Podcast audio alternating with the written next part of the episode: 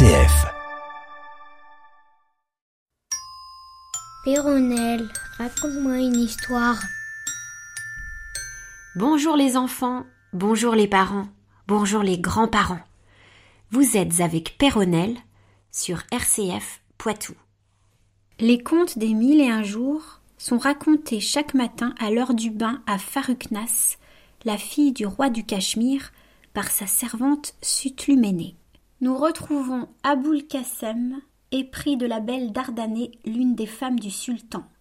Il est entré secrètement dans ses appartements et les deux amoureux viennent d'être interrompus par l'arrivée du sultan.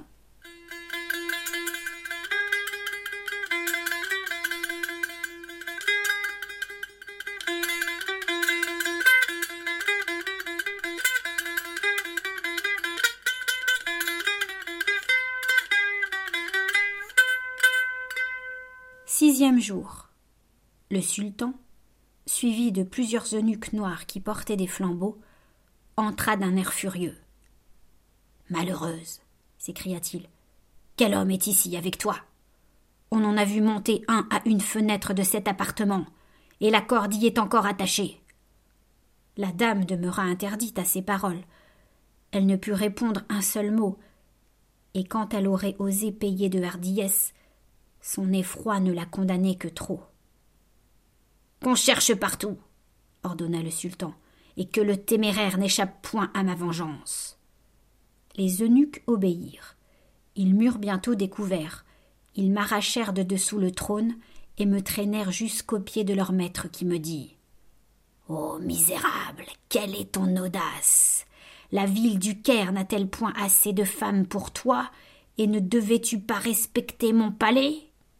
Je n'étais pas moins épouvantée que la favorite. Peu s'en fallut même que je ne tombasse évanouie.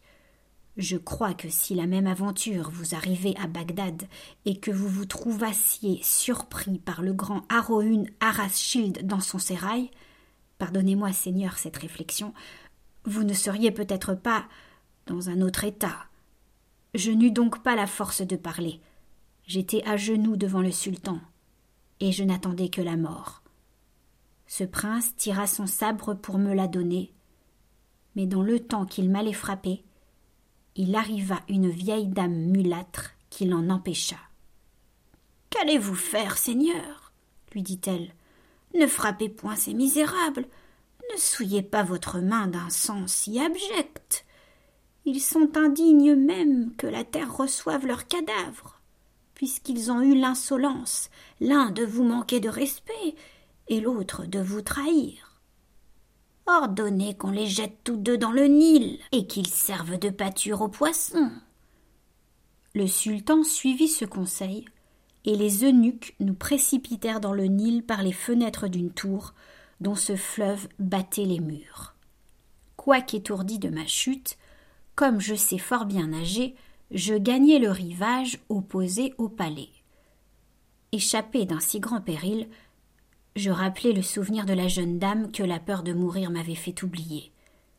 Et l'amour à son tour triomphant de la crainte de la mort, je rentrai dans le Nil avec plus d'ardeur que je n'en étais sorti. J'en suivis le cours en nageant, et autant que l'obscurité de la nuit pouvait me permettre de discerner les objets, je tâchai de découvrir sur l'eau le corps de la dame infortunée dont je causais la perte. Mais je ne l'aperçus point, et sentant que mes forces commençaient à s'affaiblir, je fus obligé de regagner la terre pour conserver une vie que j'exposais inutilement. Je ne pouvais douter que la favorite n'eût perdu la sienne, et j'étais inconsolable d'avoir sa mort à me reprocher. Je pleurais amèrement. Hélas, disais-je, sans moi, sans mon funeste amour, Dardanée, la belle Dardanée vivrait encore. Hé Pourquoi suis-je venu au Caire? Pourquoi, n'ignorant pas que les malheurs sont contagieux, ai-je recherché la tendresse d'une si charmante personne? Pénétré de douleur de me voir la cause de son infortune, et le séjour du Caire me devenant odieux après cette aventure, je pris la route de Bagdad.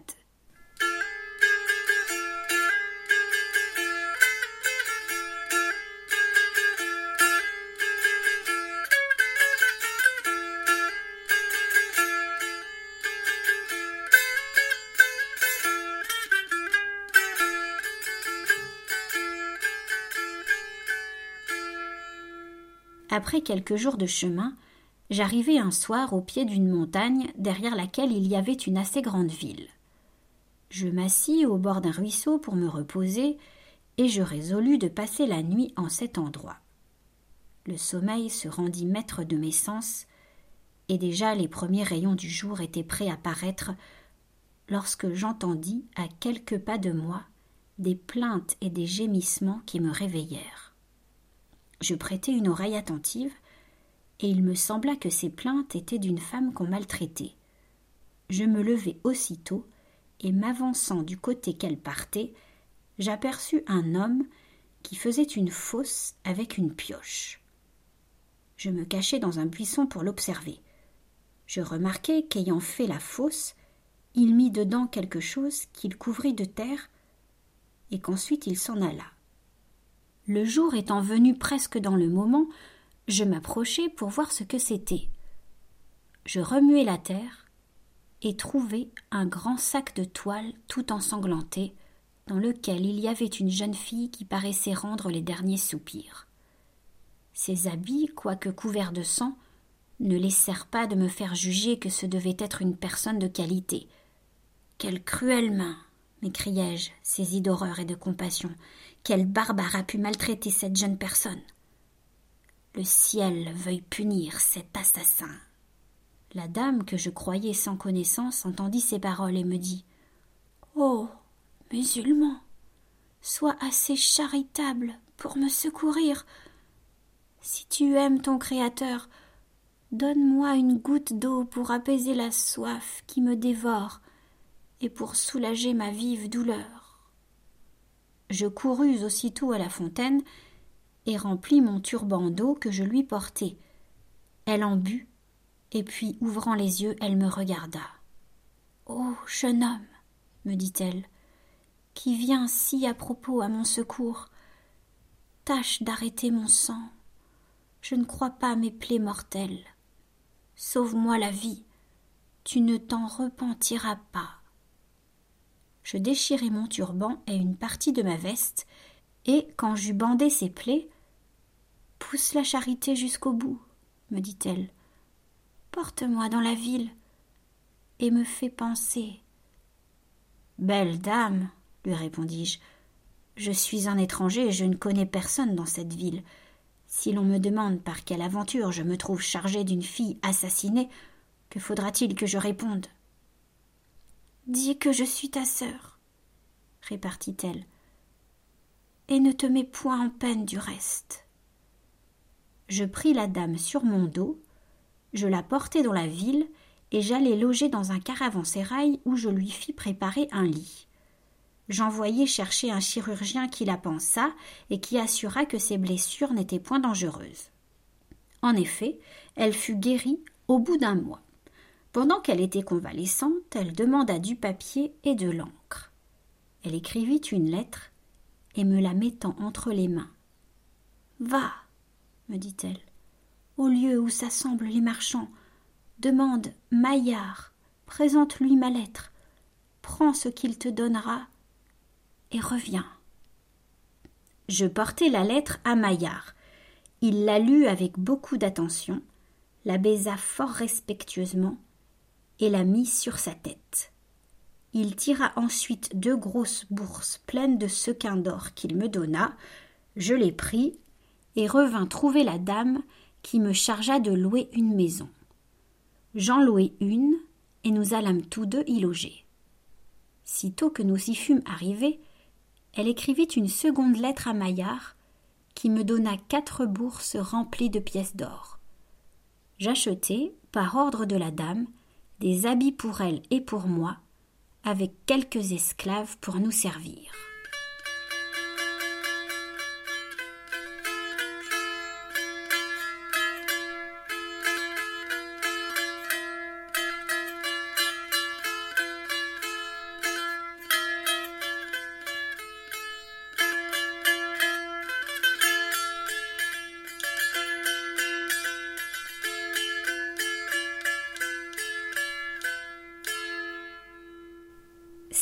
Jour.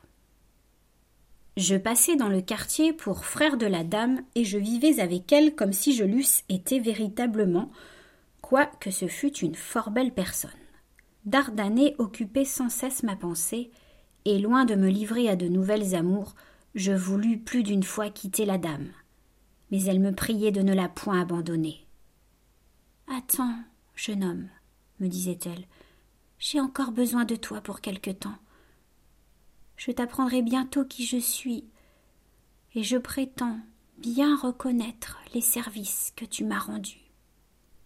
Je demeurai donc toujours avec elle, et je faisais par pure générosité tout ce qu'elle exigeait de moi.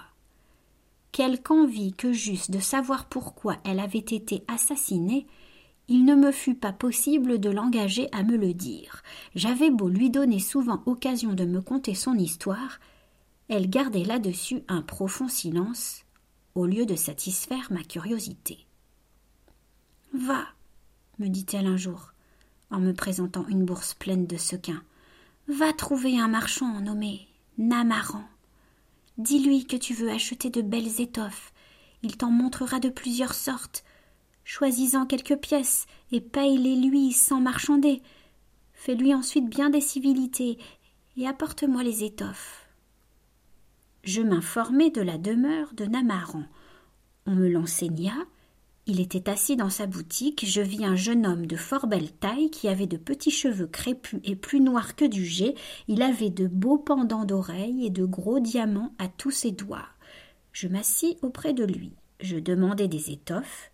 Il m'en fit voir plusieurs pièces, j'en choisis trois, il y mit le prix, je lui comptai de l'argent, je me levai, et après avoir pris congé de lui fort civilement, je fis emporter les étoffes par une esclave qui me suivait. Deux jours après, la dame me donna encore une bourse et me dit de retourner chez Namaran pour y acheter d'autres étoffes. Mais souvenez-vous, ajouta-t-elle, qu'il ne faut point marchander. Quelque chose qu'il vous demande, ne manquez pas de le lui donner.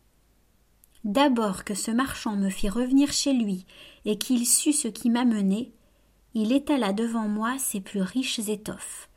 Je m'arrêtai à celles qui me plurent, et quand il fut question de payer, je jetai ma bourse en disant à Namaran de prendre ce qu'il voudrait. Il fut charmé de ce procédé. Noble seigneur, me dit-il, ne pourriez-vous pas un jour me faire l'honneur de venir dîner chez moi? Très volontiers, répondis-je, et ce sera dès demain, si vous le souhaitez. Le marchand me témoigna que je lui ferais beaucoup de plaisir. Quand j'appris à la dame que Namaran m'avait invité à dîner chez lui, elle en parut transportée de joie. Ne manquez pas d'y aller, dit-elle, et de le prier aussi de venir ici demain. Dites-lui que vous voulez le régaler à votre tour. J'aurai soin de faire préparer un festin. Je ne savais ce que je devais penser des mouvements de joie qu'elle laissait éclater. Je voyais bien qu'elle avait quelque dessein, mais j'étais fort éloigné de le pénétrer. Je me rendis donc le lendemain chez le marchand qui me reçut et me traita parfaitement bien. Avant de nous séparer, je lui appris ma demeure et lui dis que le jour suivant, je voulais aussi lui donner à dîner. Il ne manqua pas de me venir trouver, nous nous mîmes tous deux à table et nous passâmes toute la journée à boire des meilleurs vins. La dame ne voulut point être de la partie, elle eut même grand soin de se tenir cachée pendant le repas. Comme elle m'avait fort recommandé d'amuser le marchand et de ne pas souffrir qu'il s'en retournât chez lui cette nuit, je l'arrêtai le soir, malgré toutes les instances qu'il put me faire pour que je lui permisse de s'en aller. Nous continuâmes de boire, et nous fîmes la débauche jusqu'à minuit. Alors je le menai dans une chambre où il y avait un lit préparé, je l'y laissai et me retirai dans la mienne. Je me couchai et m'endormis, mais je ne goûtai pas longtemps la douceur du sommeil.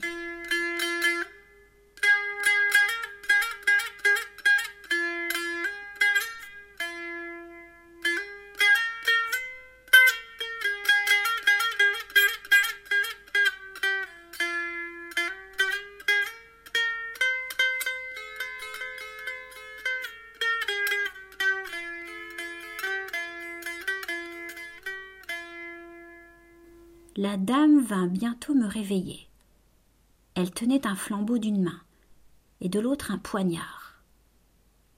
Jeune homme, me dit-elle, lève-toi, viens voir ton convive baigné dans son perfide sang. Je me levai plein d'horreur à ces paroles. Je m'habille à la hâte, je suis la dame dans la chambre du marchand, et voyant le misérable étendu sans vie sur son lit. Ah. Cruel. M'écriai-je. Qu'avez-vous fait? Avez-vous pu commettre une action si noire, et pourquoi m'avez-vous fait servir d'instrument à votre fureur? Jeune étranger, me dit-elle, ne sois point fâché d'avoir contribué à me venger de Namaran. C'était un traître. Tu ne le plaindras pas quand tu sauras son crime, ou plutôt quand tu apprendras qu'il est l'auteur de mon infortune que je vais te raconter.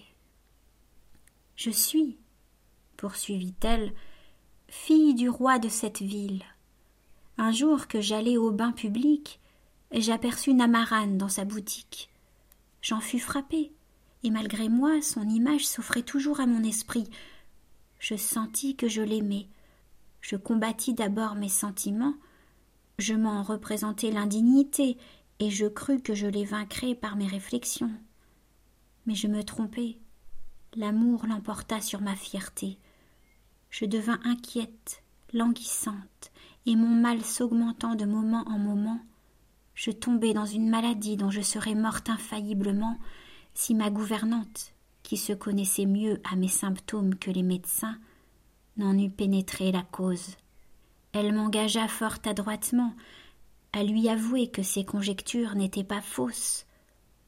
Je lui contai de quelle manière j'avais conçu mon malheureux amour, et elle jugea par ce que je lui dis que j'étais follement éprise de Namaran.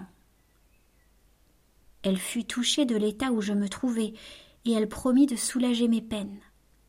En effet, une nuit elle fit entrer dans le sérail le jeune marchand, sous des habits de fille et me l'amena dans mon appartement.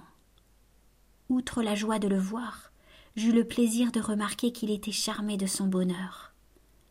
Après l'avoir tenu enfermé dans un cabinet pendant plusieurs jours, ma gouvernante le fit sortir du sérail aussi heureusement qu'elle l'y avait introduit, et de temps en temps il y revenait sous le même déguisement.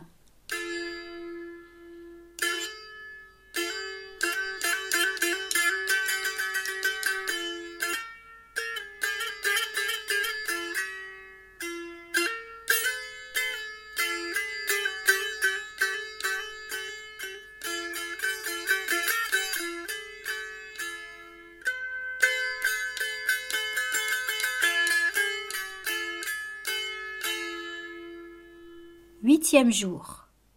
Il me prit fantaisie d'aller voir à mon tour Namaran. Je me faisais un plaisir de le surprendre, ne doutant point que cette démarche qui lui prouvait l'excès de ma passion ne lui fût très agréable. Je sortis toute seule une nuit du palais par des détours qui m'étaient connus, et je me rendis à sa maison. J'eus peu de peine à la trouver, parce que je l'avais bien remarquée en allant au bain et en revenant. Je frappai à la porte, un esclave vint ouvrir et me demanda qui j'étais et ce que je voulais. Je suis, lui répondis-je, une jeune dame de la ville et je voudrais parler à ton maître. Il est en compagnie, reprit l'esclave. Il s'entretient en ce moment avec une autre dame. Revenez demain. À ce moment de dame, je me sentis saisir d'un mouvement de jalousie qui me mit hors de moi-même. Je devins furieuse. Au lieu de me retirer, j'entre brusquement dans la maison, et m'avançant dans une salle où il y avait de la lumière et tout l'appareil d'un festin, j'aperçois le marchand à table avec une jeune fille assez belle. Ils buvaient tous deux et chantaient des chansons tendres et passionnées. Je ne pus retenir ma colère à ce spectacle. Je me jetai sur la jeune fille et lui donnai mille coups. Je lui aurais ôté la vie si elle n'eût pas trouvé moyen de m'échapper je ne m'en pris pas seulement à ma rivale. Dans le transport qui m'agitait, je n'épargnai point Namaran. Il se jeta d'abord à mes genoux, me demanda pardon et me jura qu'il ne me trahirait plus. Il m'apaisa. Je me rendis à ses serments et à ses soumissions. Il m'engagea même à boire avec lui et fit si bien qu'il m'enivra. Quand il me vit dans cet état, le traître me frappa de plusieurs coups de couteau. Je tombai sans sentiment. Il me crut morte. Il me mit dans un grand sac de toile et me porta lui-même sur son dos hors de la ville jusqu'à l'endroit où tu m'as trouvé. Pendant qu'il me creusait un tombeau, j'ai repris mes esprits et poussé quelques plaintes.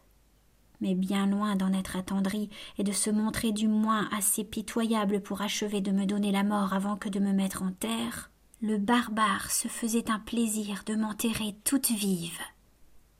Pour Maillard, continua-t-elle, cet autre marchand à qui tu as porté des lettres de ma part. C'est le marchand du sérail. Je lui ai fait savoir que j'avais besoin d'argent, et lui ai mandé mon aventure en le priant de la tenir secrète jusqu'à ce que j'eusse goûté le plaisir d'une pleine vengeance. Ô jeune homme, voilà mon histoire. Je n'ai pas voulu te l'apprendre plus tôt de peur que tu ne fisses un scrupule de m'amener ici ma victime. Je ne crois pas que tu désapprouves présentement ma généreuse action, et pour peu que tu sois ennemi des cœurs perfides, tu dois me louer d'avoir eu le courage de percer celui de Namaran. Aussitôt qu'il fera jour, ajouta-t-elle, nous irons ensemble au palais. Le roi mon père m'aime passionnément. Je lui confesserai ma faute. J'espère qu'il me la pardonnera et j'ose te promettre qu'il te comblera de bienfaits. Non, madame, dis-je alors à la princesse, je ne demande rien pour vous avoir sauvé. Le ciel m'est témoin que je ne m'en repens pas. Mais je vous l'avoue, je suis au désespoir d'avoir si bien servi votre ressentiment. Vous avez abusé de ma complaisance en me faisant contribuer à une trahison. Vous deviez plutôt m'obliger à vous venger noblement j'aurais volontiers exposé ma vie pour vous. Enfin, Seigneur, quoique je trouvasse Namaran justement puni, j'avais tant de regrets de l'avoir moi-même conduit à la mort que j'abandonnai sur le champ la dame et méprisai ses promesses. Je sortis de la ville avant le jour et j'aperçus, sitôt qu'il parut, une caravane de marchands qui était campée dans une prairie. Je la joignis et comme elle allait à Bagdad, où j'avais envie de me rendre, je partis avec elle. J'y arrivai heureusement, mais je me trouvai bientôt dans une situation fort triste. J'étais sans argent, et il ne me restait de toute ma fortune passée qu'un sequin d'or. Je m'avisai de le changer en aspre. J'en achetai des pommes de senteur, des dragées, des baumes et des roses. J'allais tous les jours chez un marchand de Ficaha, où plusieurs seigneurs et autres personnes avaient coutume de s'assembler pour s'entretenir ensemble. Je leur présentais dans une corbeille ce que j'avais acheté, chacun prenait ce qu'il voulait et ne manquait pas de me donner quelque argent, si bien que ce petit commerce me fournissait de quoi vivre commodément. Un jour que je présentais des fleurs, comme à l'ordinaire, chez le marchand de Ficaha, il y avait dans un coin de la salle un vieillard auquel je ne prenais pas garde et qui, voyant que je ne m'adressais point à lui, m'appela. Mon ami, me dit-il, d'où vient ce que tu ne m'offres point ta marchandise aussi bien qu'aux autres? Ne me comptes-tu point parmi les honnêtes gens? Ou t'imagines-tu que je n'ai rien dans ma bourse? Seigneur, lui répondis-je, je vous prie de m'excuser, je ne vous voyais pas, je vous assure. Tout ce que j'ai est à votre service et je ne vous en demande rien. En même temps, je lui présentai ma corbeille. Il prit une pomme de senteur et me dit de m'asseoir auprès de lui. Je m'assis. Il me fit mille questions. Il me demanda qui j'étais et comment on me nommait. Dispensez-moi, lui dis-je en soupirant, de contenter votre curiosité. Je ne puis la satisfaire sans rouvrir des blessures que le temps commence à fermer. Ces paroles, ou plutôt le ton dont je les prononçais, empêchèrent le vieillard de me presser là-dessus.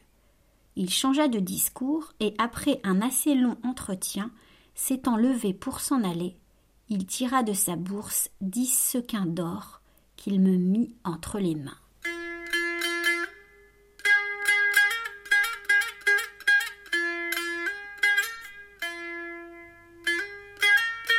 Au revoir, à la semaine prochaine. Merci à Éric Godalier qui a assuré l'enregistrement et le montage de cette émission, que vous pouvez retrouver sur le site de rcf.fr.